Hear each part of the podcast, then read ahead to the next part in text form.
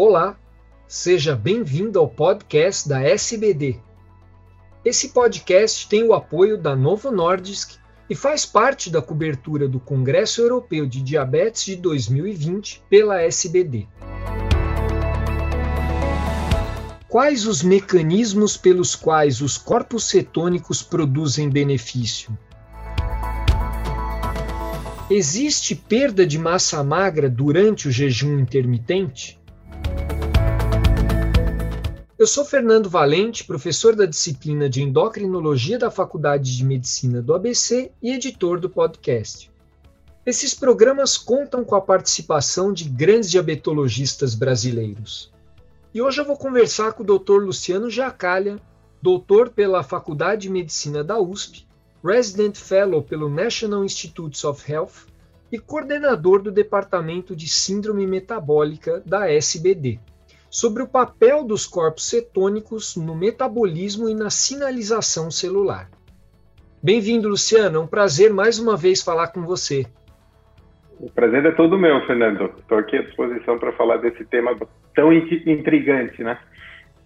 Luciano, o jejum está ligado a uma maior produção de corpos cetônicos, que tem uma maior eficiência energética com o mesmo consumo de oxigênio em relação à glicose.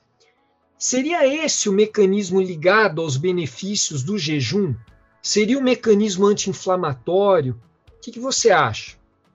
Ok. É, o, que você colocou é verdade, Fernando, ah, em relação à parte metabólica, uma vez que os corpos cetônicos, antes de ah, ah, gerarem acetil-CoA, passam-se por três etapas de metabolização enquanto que a glicose passa por 11 etapas até essa fase. De maneira que o rendimento energético uh, mitocondrial é aproximadamente 60% maior que os corpos cetônicos do que a própria glicose. Uh, além disso, uh, existem alguns estudos mostrando que os corpos cetônicos também gerariam menor estresse oxidativo, uma redução ah, da, da, da, do desgaste tanto da mitocôndria quanto do retículo endoplasmático quanto do complexo de Golgi, fazendo com que, diminuindo esse estresse oxidativo, diminuiria o processo inflamatório. Uh, o jejum, sim, uh, alguns trabalhos têm mostrado, principalmente, e a gente tem que lembrar isso, é, em modelos animais, e a maioria desses estudos, eles ainda não tem um, um, um contraponto no, no, no, ser humano, ainda mais se a gente falar no longo prazo. Então, é uma perspectiva e é um, avanço que a gente tem no conhecimento ah, da, dos corpos cetônicos. Luciane, e quanto tempo de jejum é, seria necessário para haver esse benefício? O jejum noturno, por exemplo, durante o período de sono seria o suficiente? não sei se a gente tem dados para falar isso, né? Tá. É, não, essa, essa questão é muito importante e acaba a gente até entrando no mérito da, da tão falada dieta do jejum intermitente, né? É, os trabalhos mostram que o nível sanguíneo adequado à concentração plasmática, principalmente do beta-hidroxibutírico, que é o nosso principal corpo cetônico, deve girar entre 0,5 e 2,5 milimolar.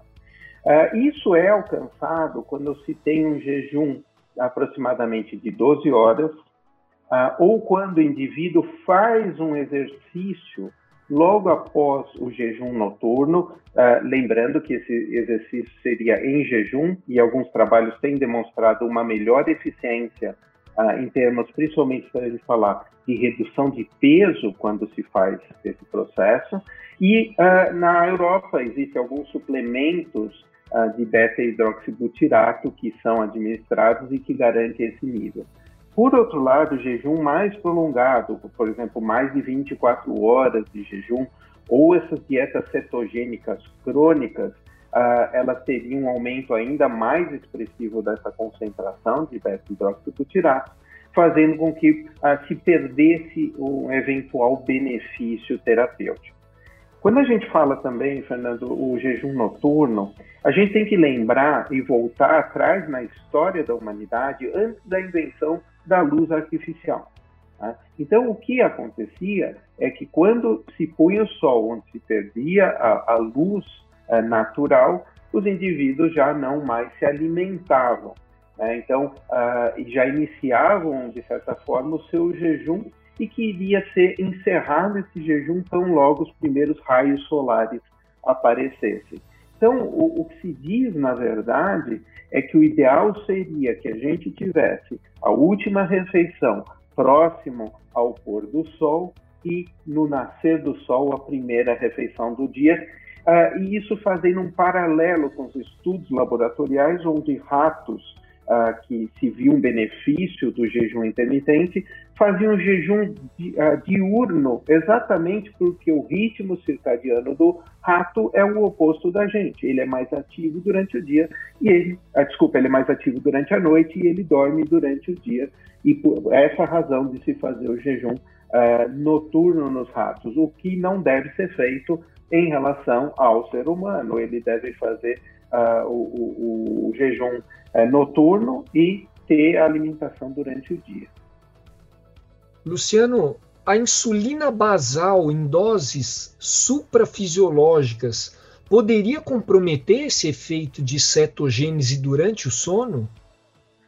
Assim, a, a gente sabe que o maior inibidor da cetogênese é a insulina, na medida que ele bloqueia qualquer catabolismo. Só lembrando que os corpos cetônicos derivam da lipólise uh, do, do, dos adipócitos, uh, gerando ácidos graxos livres, e a transformação uh, ocorre no fígado desses ácidos graxos livres em corpos cetônicos.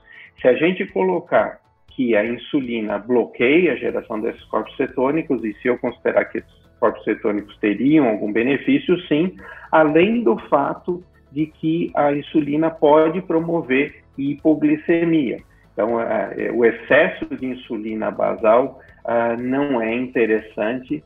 Uh, existem uh, várias razões pelas quais a gente acaba tendo excesso de insulina basal, dentre muitos, não só um erro de administração, mas porque o, o indivíduo tende a achar que a dose basal dele é a mais importante, quando a gente sabe, os estudos estão mostrando que a dose prandial uh, seria a mais importante, além do fato de que a secreção pancreática de insulina uh, natural não se faz apenas com insulina, mas hoje a gente sabe também que a amilina, que é um outro hormônio também secretado pelas células beta, também atua uh, no metabolismo não só da glicose, mas também das gorduras.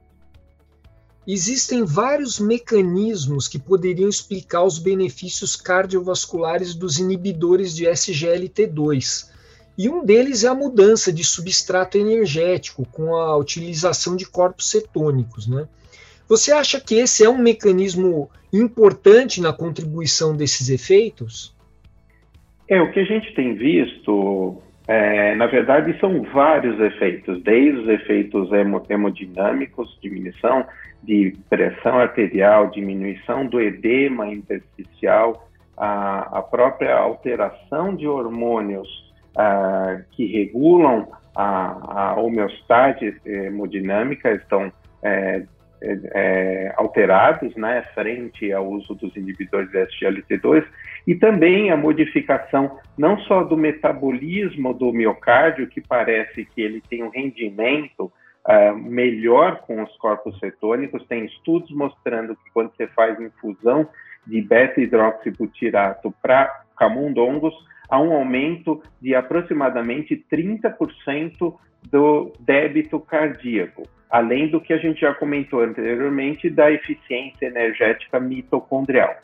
Porém, uh, hoje se discute se esse efeito na mudança dos substratos, na geração dos corpos cetônicos, seria uma ação direta dos inibidores de SGLT2, pela redução da glicemia que eles promovem, pela redução da relação insulina-glutagon, por uma ação direta em células alfa-pancreáticas, por uma desidratação, e a gente sabe que frente a uma desidratação pela diurese osmótica, eu tenho um aumento do tônus adrenérgico, que leva à geração de corpos cetônicos, e também se sabe que há um aumento de absorção tubular de sais cetônicos. Então, isso seria, eventualmente, um efeito direto que os inibidores de SGLT2 promoveriam em relação ao aumento dos corpos cetônicos. Porém, recentemente tem sido visto uma relação do aumento da via da sirtuína 1, que é uma via que tem uma ativação nuclear de fatores nucleares determinantes da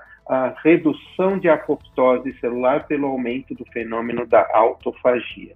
Ou seja, em resumo, a sirtuína aumenta a, a, a reorganização e a remodelação de organelas intracelulares, melhora a eficiência das mitocôndrias e se sabe que também as sirtuínas determinam o aumento da produção de corpos cetônicos, ou seja, parece que a sirtuína seria o evento central regulador de diversos mecanismos que uh, melhoram a, a, função cardíaca. E por que não também dizer que a sirtuína também aumenta um fator que é o fator induzido pela hipóxia, que é o RIF2 uh, alfa, e esse RIF2 alfa ele aumenta a geração de, é, de glóbulos vermelhos pela medula é, óssea, fazendo com que haja um hematócrito e uma melhor oferta de oxigênio para todos os tecidos. Então, o que a gente observa esse aumento de hematócrito com essa classe terapêutica, que antes se imputava por um fenômeno de hemoconcentração, hoje se sabe que é por um estímulo direto uh, da RIF2 uh, sobre a medula óssea, aumentando a geração de glóbulos vermelhos. E é possível combinar inibidor de SGLT2 com jejum sem riscos, Luciano?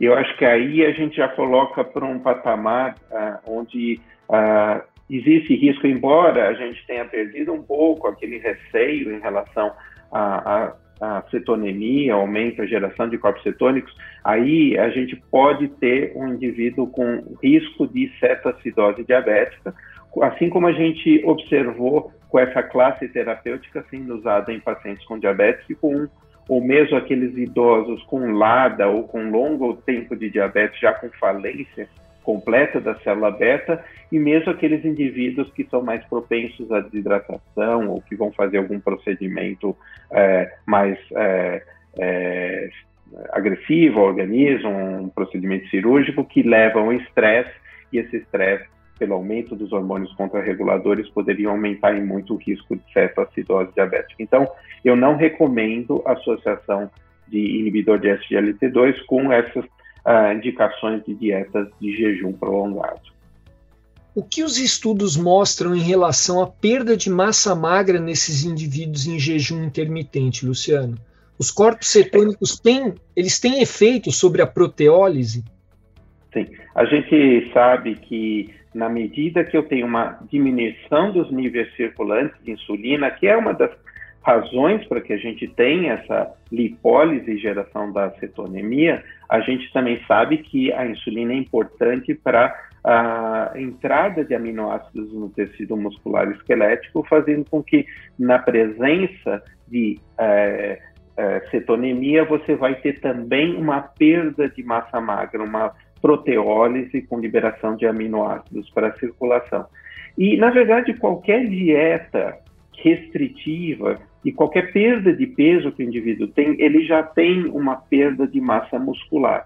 Então, quando a gente tem uma acentuação desse processo, ah, sim, ah, pode ter uma redução da, da, da massa muscular, embora alguns estudos, e aqui eu lembro de novo, é, estudos em modelos animais, o que se viu é uma, na verdade, um, um paradoxo, porque alguns estudos têm mostrado, inclusive, que uh, determinado nível de cetonemia poderia até inibir essa proteólise. E aí a gente não sabe se é aquele modelo animal que é protegido contra a perda de massa muscular ou se isso é, é, é, participa em todos os seres vivos. A gente deve lembrar, como eu sempre coloco o exemplo do urso, o urso hiberna por cinco meses e o que se sabe é que ele produz durante a hibernação uma proteína capaz de inibir a proteólise muscular. Então, a única perda de peso do urso é de tecido gorduroso. E essa proteína já está sendo estudada, inclusive, para aplicação em sarcopenia em seres humanos. Para a gente encerrar, Luciano, tem mais algum ponto que você queria falar que considera importante sobre o assunto?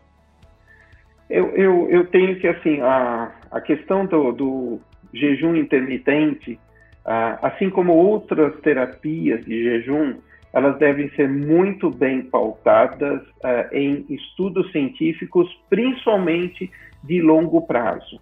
A gente vê que muitos trabalhos com dietas, diversas dietas, eram todos, na, na, na maioria das vezes, entre 6 e 12 meses de follow-up, enquanto que a gente sabe que isso não pode ser o único uh, norteador das nossas condutas.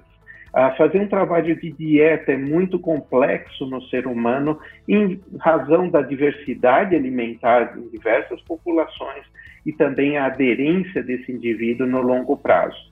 Então, é, sempre tem em conta, antes de se instituir como uma recomendação global qualquer estratégia terapêutica, aguardar os estudos científicos e quais seriam os efeitos no longo prazo de qualquer dieta. Luciano, muito obrigado pela sua valiosa contribuição, pela sua disponibilidade de participar do podcast. Eu que agradeço, estou sempre à disposição. Obrigado. Obrigado. Continuem acompanhando a SBD nesse podcast e nas redes sociais.